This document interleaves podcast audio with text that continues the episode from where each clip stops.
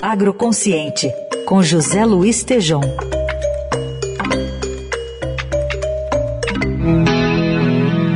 Água que nasce na fonte serena do mundo e que abre o profundo grotão. Com a ajuda do Guilherme Arantes, hoje Dia Mundial da Água, muita água nessa hora, Tejon, bom dia. Bom dia, bom dia, Raíssen, Carol, ouvintes. Olha só que turma genial aí da nossa técnica, né? Soltando essa música linda do Guilherme Arantes no Dia Mundial da Água.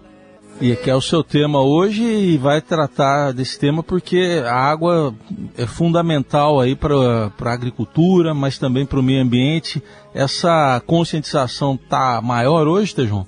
Está maior hoje, né? Nós temos a óbvio que o lado urbano problema de saneamento, etc., é grande também esse, esse, esse assunto.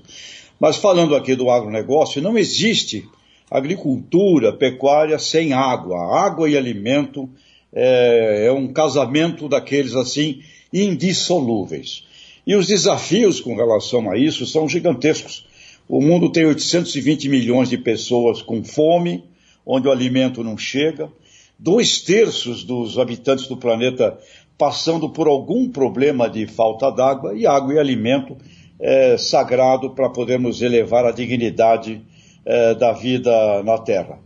Aqui no Brasil, queria ressaltar três planos, três programas que são muito, muito positivos é, e que a ministra Tereza Cristina gosta muito deles. E eu conversei com essas pessoas. Conversei com a Mariane Crespolini, que é diretora de produção sustentável e irrigação do Ministério, que me falou. Um deles é o Plano ABC, de agricultura de baixo carbono, onde plantio direto é vital para proteger o solo e evitar a erosão. Aí inclui também um modelo que está crescendo no país, que é de integração lavoura, pecuária e floresta. Plantamos árvores ao mesmo tempo em que fazemos lavoura e carne. Outra é Pronassolos. É um estudo sensacional da Embrapa Solos, onde eu conversei também com a Petula Ponciano, que é a chefe geral dessa Embrapa, e não há condição de você ter gestão de água se você não conhecer profundamente solo. E o terceiro é um ótimo plano que vai sair agora, chamado Águas do Agro, é uma iniciativa nacional de microbacias, onde, independentemente das cercas de cada propriedade rural, vai ocorrer uma gestão colaborativa para a preservação das microbacias.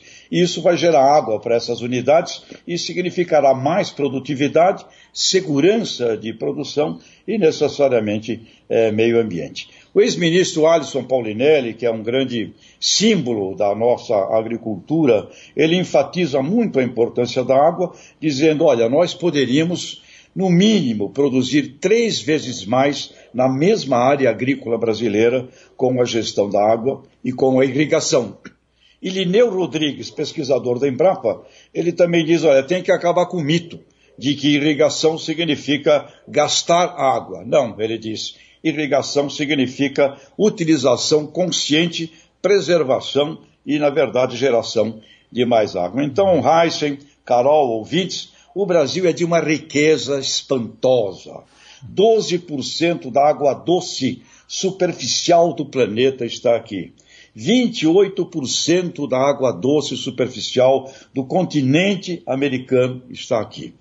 E o desafio do mundo é aumentar em 70% a produção de alimentos para atender cerca de 10 bilhões de pessoas em 2050. Portanto, amigas e amigos, é o dia internacional, Dia Mundial da Água, é de uma importância simplesmente espetacular. E pesquisadores, como por exemplo o, o, o Eduardo Assad, ele fala: olha, se nós uh, não cuidarmos de água e de uh, mudança climática, nós teremos, sem dúvida alguma, problemas na nossa agricultura, consequentemente na produção de alimentos. E agora, vai aqui uma coisa genial. Nem só de governo, pessoal eu conheci um brasileiro chamado Zezinho Limonte.